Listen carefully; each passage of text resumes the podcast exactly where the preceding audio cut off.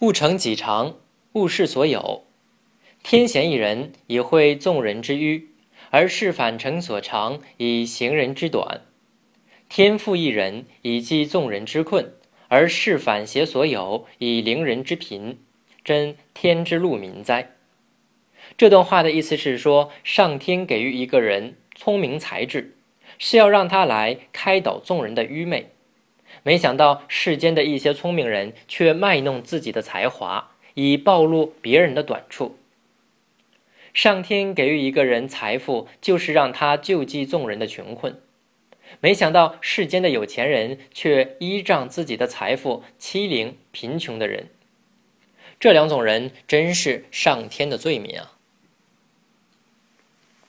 齐国宰相晏子出使到楚国去。楚国的君臣想戏弄一下晏子，显显楚国的威风。他们知道晏子是个矮个子，就在大门旁边开了一个小洞，让晏子从这个小洞进城去。晏子走到小洞前边，看了看，说：“这是狗洞，不是城门。出使狗国的人才从狗洞进。今天我是出使楚国，而不是出使狗国。”请问我是来到了狗国呀，还是来到了楚国？楚人无话可对，只好打开城门让他进去。晏子见了楚王后，楚王问他：“齐国是不是没有人了，才会派你来？”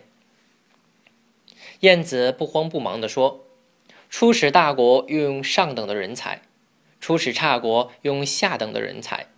我在国内是最不中用的人。”所以齐王派我来出使楚国。楚王听后十分羞愧。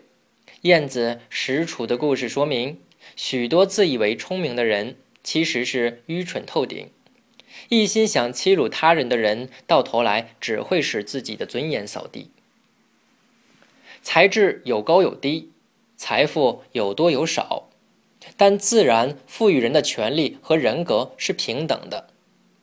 所以，一个人不能自恃聪明或富贵就看轻他人，而应该以自己的才智去教育他人，以自己的财富去救助他人，这才是符合自然的本意。我们今天不信天命，但倡导人与人之间的平等相待、相互帮助，这是十分必要的。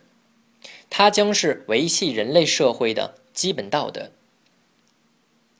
正所谓为学最要虚心，恃才傲物，动为人不如己，只为不肯反求诸己，便都见得人家不是。傲气既长，终不进攻，所以潦倒一生而无寸进也。